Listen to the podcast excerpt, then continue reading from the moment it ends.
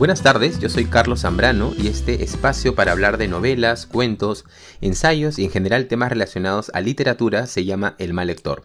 Hoy es lunes 24 de agosto del 2020 y vamos a hablar acerca de El Tungsteno, novela publicada por el escritor peruano César Vallejo en 1931 y probablemente su texto narrativo más conocido junto al cuento Paco Jung, ¿no? que es un cuento que se lee mucho en el colegio o al menos se toma mucho en el colegio como, como, objeto de estudio cuando se aborda la obra de César Vallejo junto a algunos poemas de los Heraldos Negros. Pero bueno, al respecto, hay que decir que esta novela no fue la única publicada por Vallejo. Si ustedes revisan, bueno, hay información amplia en internet, van a encontrar que ya en 1923 había publicado un conjunto de prosas y cuentos llamado Escalas. Inclusive hay un equívoco, ¿no? Se explica un poco en esta información que se le titula en primer lugar Escalas mecanografiadas, ¿no? Cuando en realidad era Escalas el título y abajo decía mecanografiadas por César Vallejo pero el título original es Escalas. Y ese mismo año, en eh, 1923, publica una novela corta, Fabla Salvaje. En 1928 hay otra novela publicada hacia el reino eh, de los Iris, es el título, y posteriormente en 1931 publica pues la novela de la que vamos a hablar el día de hoy, El Tungsteno, a la que vamos a dedicar este episodio. Bueno, mm, creo que no hace falta extenderse tanto en la presentación de César Vallejo, es probablemente el poeta peruano más universal, más conocido y también más respetado, ¿no? Y hay que decir que estas características de ser conocido y ser respetado no siempre van de la mano, no siempre se encuentran. Podríamos hacer algunos apuntes aquí para ir entrando ya en, en el tema. Por supuesto, la poesía de Vallejo es una lectura imprescindible para cualquier lector hispanohablante, pero su obra es mucho más amplia que los poemas de los Heraldos Negros o, de Trilce o de los poemas humanos. Vallejo, además de los mm, textos que vamos a revisar ahora, bueno, del texto del tungsteno en particular y de los poemas, también hizo periodismo, eh, llevó a cabo ensayo, artículos sobre literatura, sobre cine, sobre política, inclusive también haciendo un poco de crítica teatral, eh, todo esto enmarcado pues en los años en los que vivió en París, Madrid, en Rusia entre 1920 y 1930 hay tomos bastante amplios, ¿no? Algunos que recurren, pues, eh, que reúnen sus reportajes, otros que reúnen sus crónicas periodísticas, prosas dispersas, inclusive también hizo traducciones. Entonces, estamos ante un intelectual de amplia producción, de gran trabajo, y en ese sentido está cerca, pues, de la estirpe de los escritores, de los grandes escritores peruanos de la primera mitad del siglo XX, ¿no? Recordemos que César Vallejo nació en La Libertad, en Santiago de Chuco, en 1982 y falleció en París, Francia, en 1938. En el caso de Vallejo hay por supuesto consenso en que es un escritor que marcó un antes y un después en la poesía hispanoamericana, ¿no? La energía, la ruptura, la emoción que, que, la voz de Vallejo dota a las palabras, incluso por momentos uno podría decir despojándolas de su dimensión de significantes. Es decir, en muchos casos en Vallejo la palabra, enmarcándonos en su poesía, deja de transmitir un, significado directo o puramente denotativo para ser un, un, objeto mismo contra el escritor, ¿no? Esta idea de escribir contra la palabra o escribir contra la imposibilidad o las limitaciones que la palabra ofrece para que el artista pueda expresarse. Me parece precisa esta idea de que Vallejo hace estallar la lengua, ¿no? Hace estallar la palabra para expresar una subjetividad que, que no podrían haber contenido pues una lengua o una sintaxis normalizadas. Eh, bueno, solo para recordar un ejemplo, ¿no? Antes de pasar al tungsteno propiamente, porque este capítulo aborda, va, se centra en, la novela de César Vallejo, el tungsteno, pero mm, a mí me gusta mucho, ¿no? Ese verso en Trilce, bueno, hay, muchísimos versos en Trilce memorables y además también en los poemas humanos, en los heraldos negros.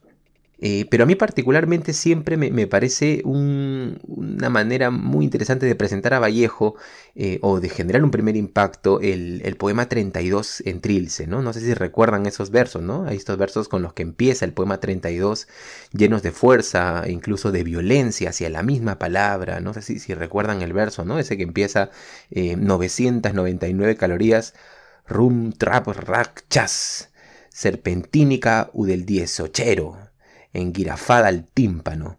¿Qué quiere decir eso? ¿no? ¿Cómo interpretarlo? ¿Cómo leerlo? ¿Cuál es el significado?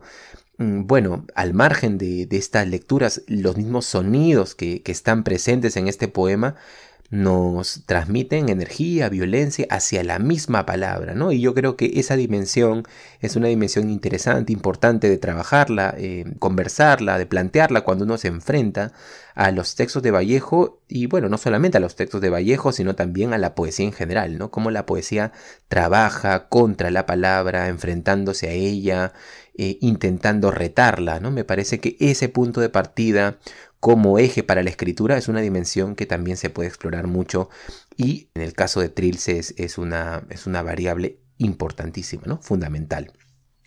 Bueno, mm, me parece importante además también esta cita porque eh, servirá de matiz para, para hablar del tungsteno. Veamos, ¿de qué se trata esta novela?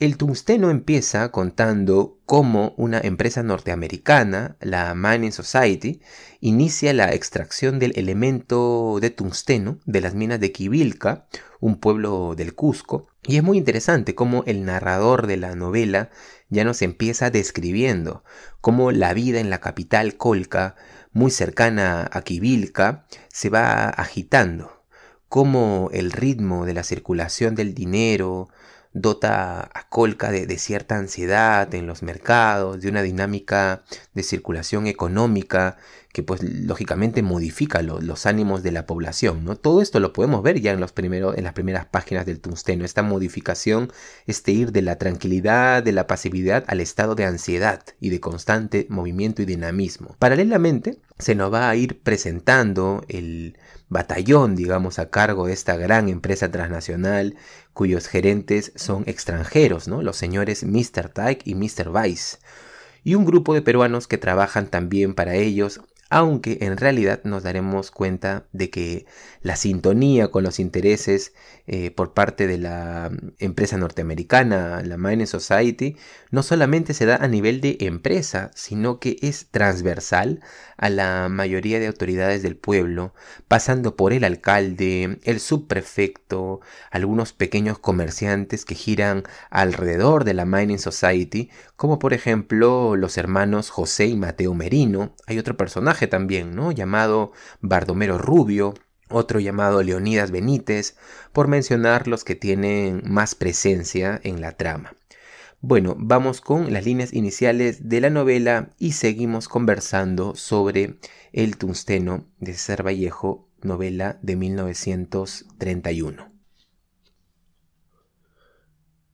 Dueña, por fin, la empresa norteamericana Mining Society de las minas de tungsteno de Quivilca, en el departamento del Cusco, la gerencia de Nueva York dispuso dar comienzo inmediatamente a la extracción del mineral. Una avalancha de peones y empleados salió de Colca y de los lugares del tránsito con rumbo a las minas. A esa avalancha siguió otra y otra, todas contratadas para la colonización y labores de minería. La circunstancia de no encontrar en los alrededores y comarcas vecinas de los yacimientos, ni en 15 leguas a la redonda, la mano de obra necesaria obligaba a la empresa a llevar desde lejanas aldeas y poblaciones rurales una vasta indiada destinada al trabajo de las minas. El dinero empezó a correr aceleradamente y en abundancia nunca vista en Colca, capital de la provincia en la que se hallaban situadas las minas. Las transacciones comerciales adquirieron proporciones inauditas. Se observaba por todas partes, en las bodegas y mercados, en las calles y plazas, personas ajustando compras y operaciones económicas.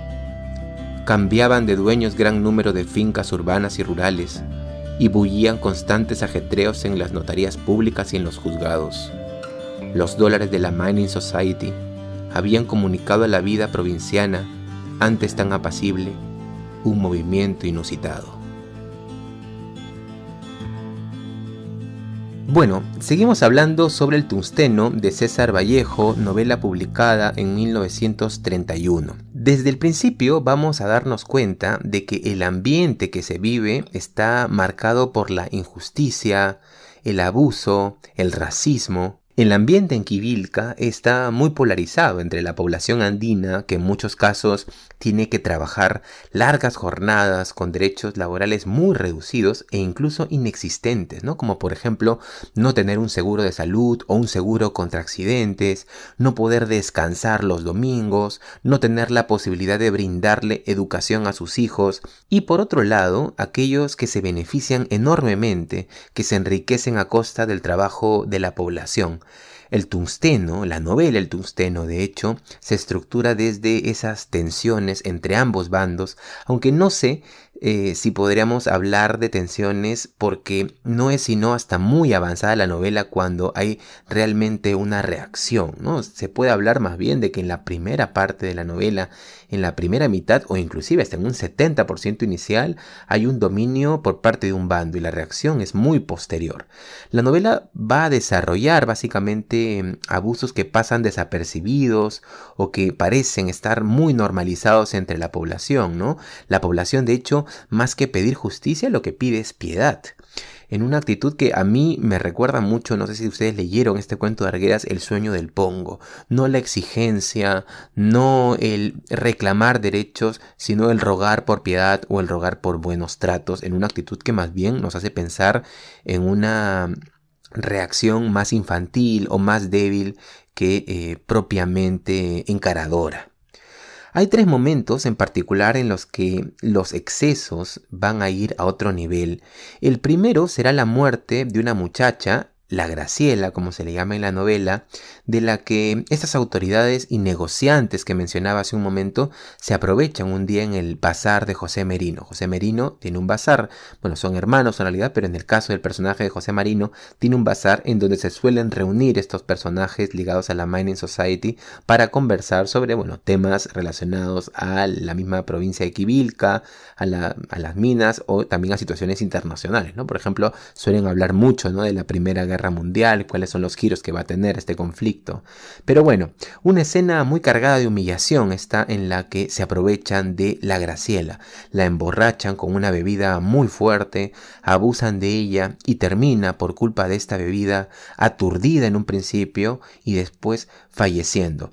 Y bueno, la reacción de los abusadores en este caso es la indiferencia e incluso la burla, ¿no? Esa escena en donde ella eh, ya está pues eh, muerta y ellos le restan importancia o inclusive se ríen o ya van planificando qué es lo que van a decir para que nadie le dé demasiada importancia y no se metan en un problema es bastante, bueno, inclusive escalofriante, ¿no? Este es, podríamos decir, el centro de la primera parte del libro que está conformado por tres partes.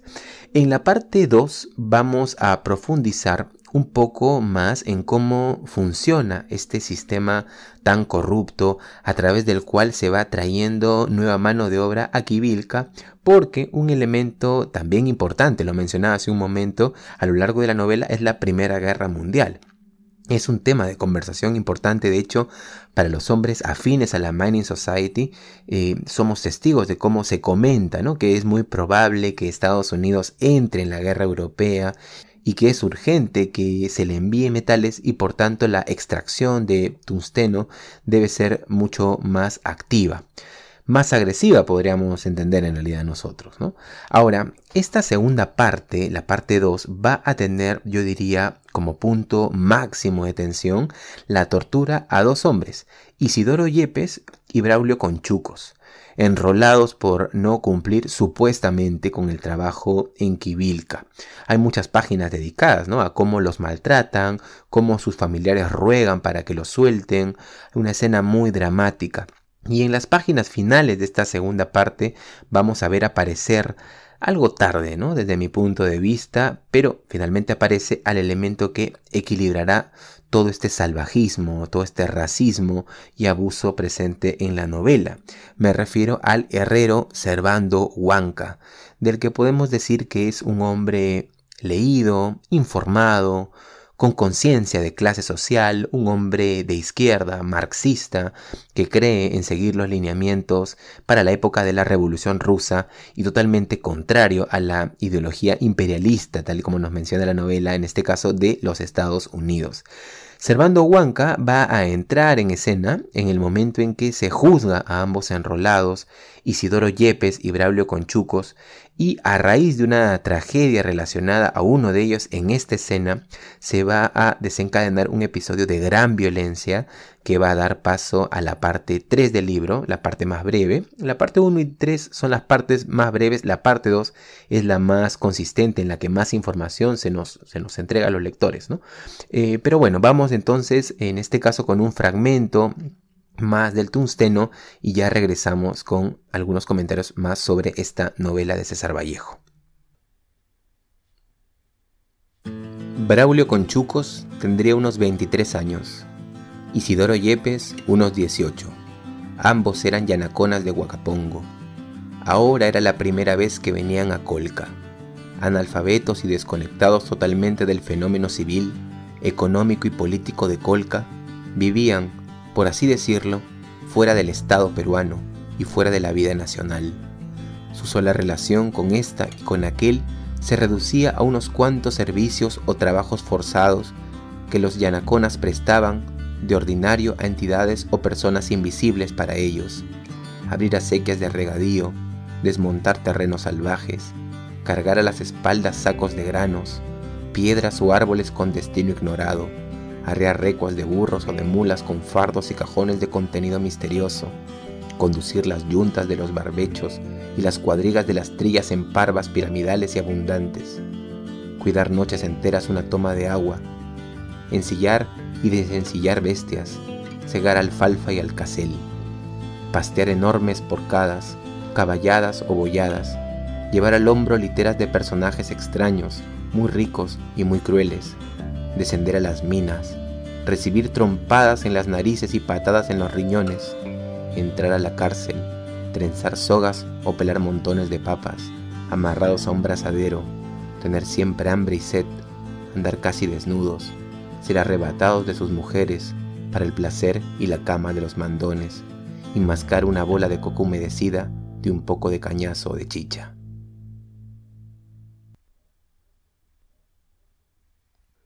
Bueno, seguimos hablando de El Tungsteno, novela de César Vallejo publicada en 1931. Si la parte 1 va a funcionar como presentación de la historia y de los personajes y va a mostrar un primer gran abuso, esta parte 2 va a profundizar en la corrupción presente en los miembros ligados a la Mining Society y en los mismos abusos y en sus últimas páginas en la presencia de al fin, como mencionaba, alguien que les haga frente. La última parte, por su lado, la parte 3 de la novela, es de una intensidad apabullante. Son 30 páginas que no se puede parar de leer, al menos a mí me ocurrió, estaba con el lápiz a la mano y ganaba una velocidad que eh, me parecía muy muy intensa y atrayente, ¿no? No solo por la gran carga de, de violencia, presente, sino también por la confrontación de ideas de las que somos testigos, que nos hacen pensar por momentos en las confrontaciones ideológicas, ¿no? en las discusiones sobre ideas, sobre maneras de ver el mundo presentes en las novelas de Dostoyevsky, ¿no? que esto lo, menciona, lo trabaja mucho, mucho el teórico ruso Miguel Bakhtin. ¿no? Hablo aquí, eh, claro, desde mi experiencia, ¿no? Esta parte 3 me absorbió totalmente, eh, estuve muy pendiente, muy, eh, las ideas que los personajes iban presentando me parecían muy convincentes, que tenían gran fuerza y eso también les daba gran cuerpo o personalidad pues a personajes que no se describe físicamente o según sus hábitos, ¿no? Los personajes en este caso están definidos desde sus ideas, ¿no? Y también eso nos, nos sirve un poco, ¿no? A los que nos interesa la caracterización de personajes como unas ideas, una opinión del mundo puede también definir una forma de ser. De manera particular hay una escena ¿no? que a mí me gusta mucho, que es en donde vuelve a aparecer Servando Huanca.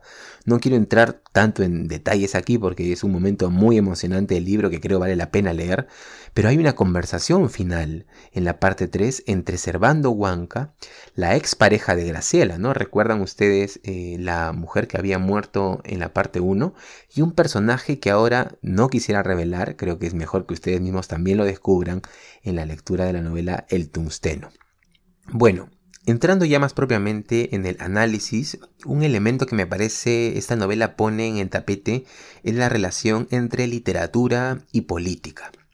¿Cómo encararla? como escritor.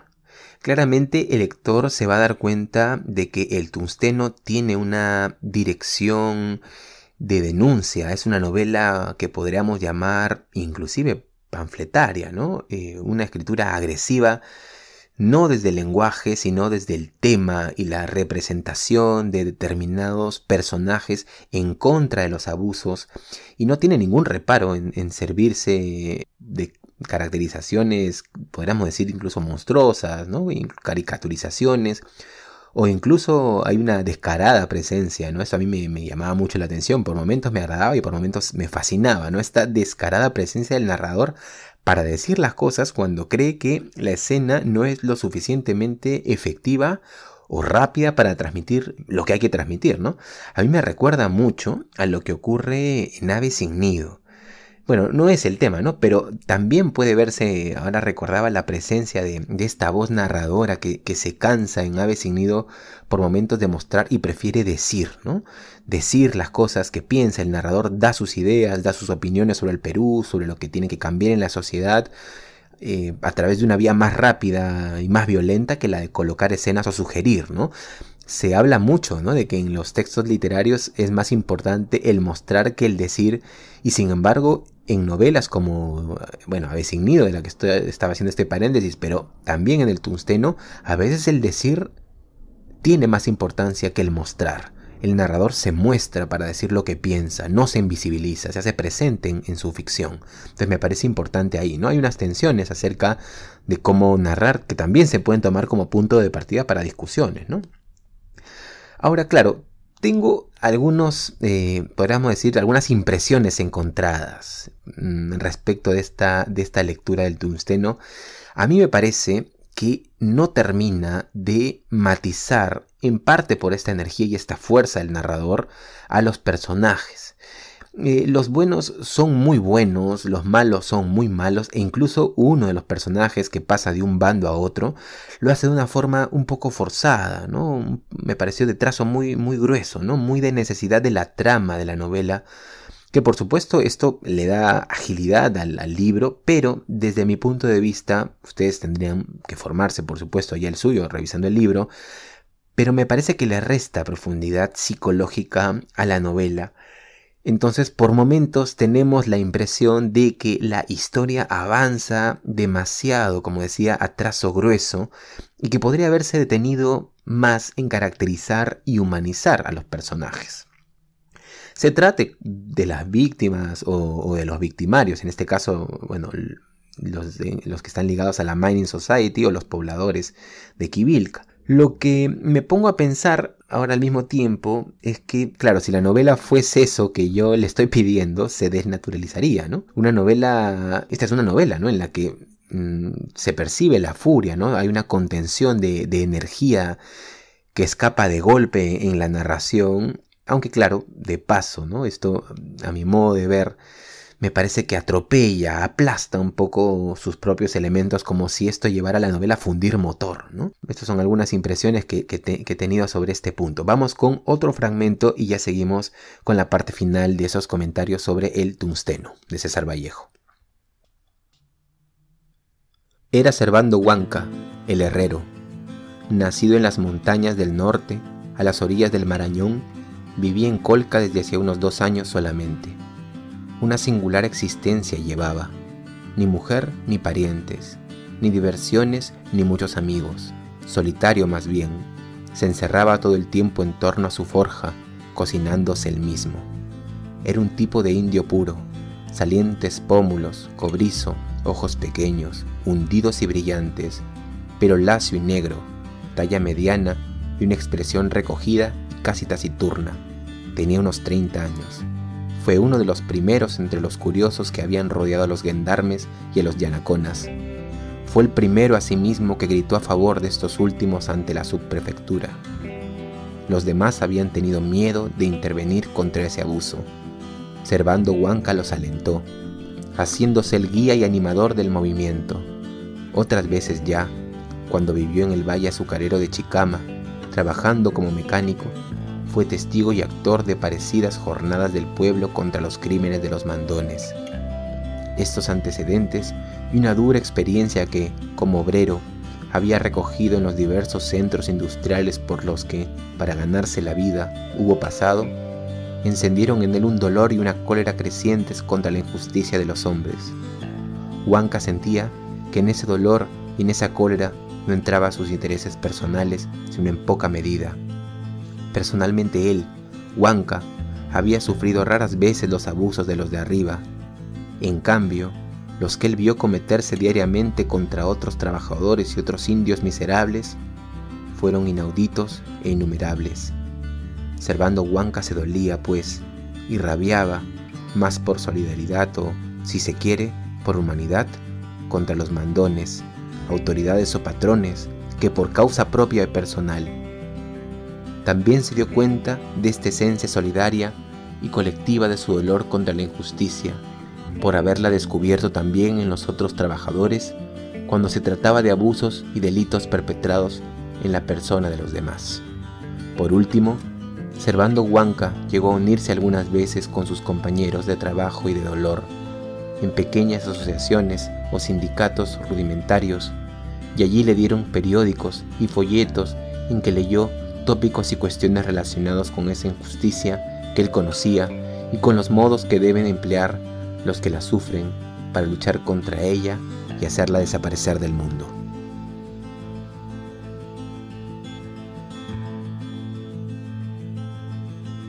Último bloque de El mal lector sobre el tungsteno de César Vallejo, novela publicada en 1931. Yo les mencionaba que hay momentos en la novela en que el ensamblaje de la trama me parece algo brusco. Por ejemplo, hay una población, entre comillas, no civilizada, que son los Zoras, que aparecen en la parte 1 de la novela. Eh, los de la Mining Society los encuentran en Kivilka y el lector los ve como personajes que enriquecerán el mundo narrativo. Al menos a mí me ocurrió, ¿no? Cuando los vi dije, bueno, van a enriquecer esta variedad de personajes, algo va a ocurrir en relación a estos personajes que dinamice un poco la, la trama, la estructura del libro pero desaparecen rápidamente sin desarrollo hasta no dejar ningún rastro en las partes 2 ni 3, salvo alguna mención muy corta, ¿no? También se nos presenta muchos personajes del grupo adherido a la Mining Society que no se terminan de desarrollar, salvo en unos pocos diálogos e incluso el personaje más, mm, podríamos decir, más volcánico ¿no? de la novela, que es Servando Huanca, nos deja con, el deseo de haberlo conocido más. Esto lo digo porque la manera como se presenta Servando Huanca, ustedes bueno, hace un poco lo han, lo han podido ver en la lectura del fragmento, el modo como se resume su vida es de una intensidad que a mí me impactó. Claro, ahí se paga la deuda que el tungsteno venía arrastrando hasta la primera mitad, ¿no? La ausencia de un personaje lo suficientemente sólido, fuerte, al que el lector pueda seguir.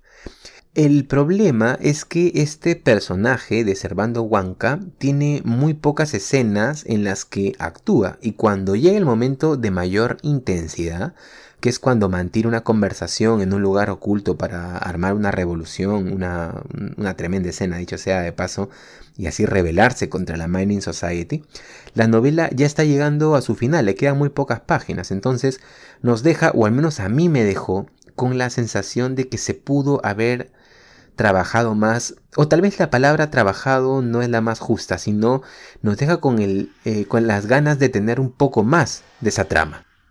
Bueno, eso por un lado.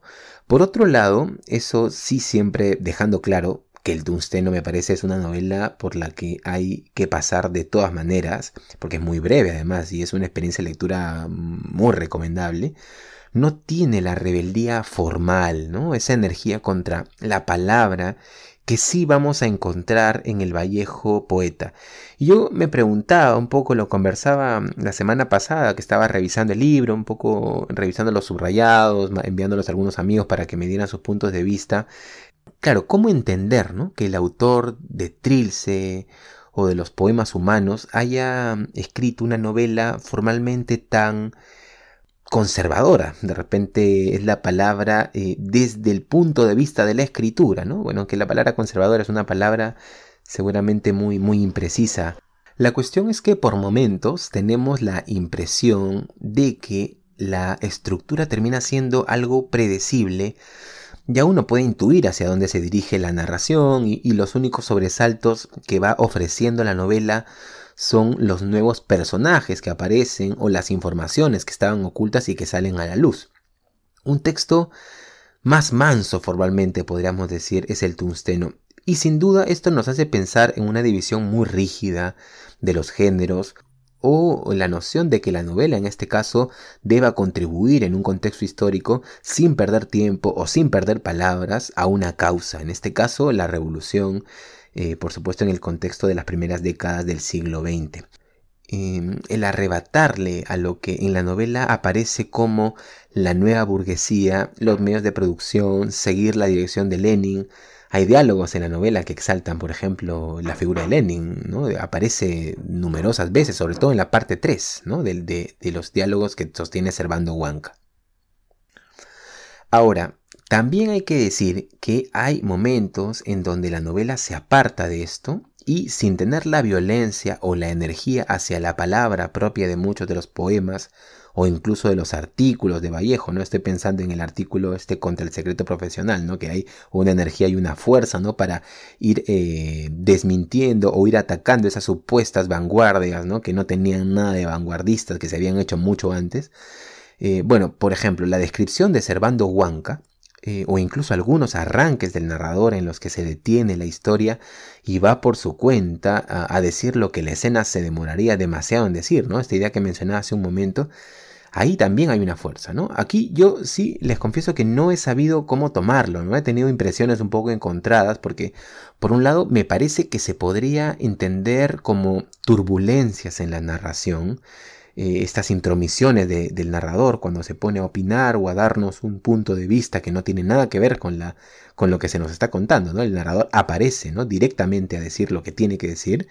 Em, pero claro, ¿no? Eh, se podría decir, podría haber un punto de vista desde el cual sean estas intromisiones turbulencias, ¿no? Como decía, eh, desde el punto de vista de que se percibe que hay una mano atrás de esos personajes y de esas escenas, se rompe un poco el pacto de ficción. Pero al mismo tiempo, yo tengo que decir que eh, me emocionó mucho, ¿no? Me emociona mucho que, que una voz narradora deje entrever la voz de su escritor o de una idea de escritor intentando dirigir su novela, intentando disciplinar su texto para denunciar algo, ¿no? Y, no teniendo tan claro si lo está consiguiendo, entonces colocando la voz del narrador ahí para que sostenga aquello que tal vez no se está llevando a cabo, no se está logrando, ¿no? Esa relación también entre narración y miedo, ¿no? Estoy diciendo realmente lo que quiero decir, estoy transmitiéndolo eh, y eso tiene consecuencias formales en el caso del tungsteno. En conclusión, Revisen esta novela de Vallejo, El Tungsteno. Para mí ha sido una tremenda sorpresa, un verdadero descubrimiento pasar por sus páginas. Se lee muy rápido, pero no porque sea fácil, sino porque la novela despliega una energía y como digo, son una experiencia inolvidable si es que uno entra en, el pacto de lectura que propone un texto como este.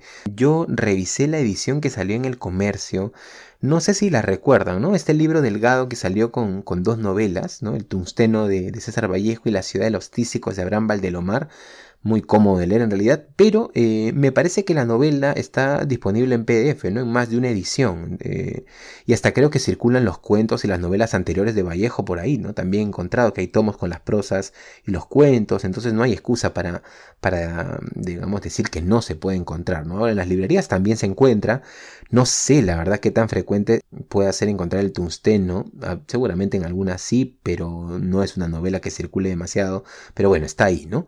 Bueno, revisen esta novela, fórmense su propio punto de vista, ¿no? No sé eh, qué lugar le darían ustedes a esta novela en la producción tan amplia y tan fuerte, tan llena de energía de, César Vallejo, compuesta pues por poemas, artículos, reportajes, y pónganlo en los comentarios, ¿no? Eh, y ahí vamos un poco continuando el, el diálogo sin duda, claro, ¿no? Vallejo pertenece a esa estirpe de, grandes escritores, amplios, totales, y el tungsteno me parece que ocupa un lugar importante, fundamental, dentro de la producción de eh, este escritor. Bueno, vamos a quedarnos aquí, como siempre, muchas gracias por escucharme, compartan si pueden este podcast y comenten qué les pareció este libro, si lo han leído, si han escuchado, qué opinión les genera la obra en general de Vallejo, etc. Y conmigo será hasta una próxima oportunidad. Buenas tardes. Si te gustaría escuchar más episodios como este, te invito a suscribirte a El Mal Lector en YouTube y Spotify. También puedes darle me gusta a la página de El Mal Lector en Facebook. Yo soy Carlos Zambrano y esto fue El Mal Lector.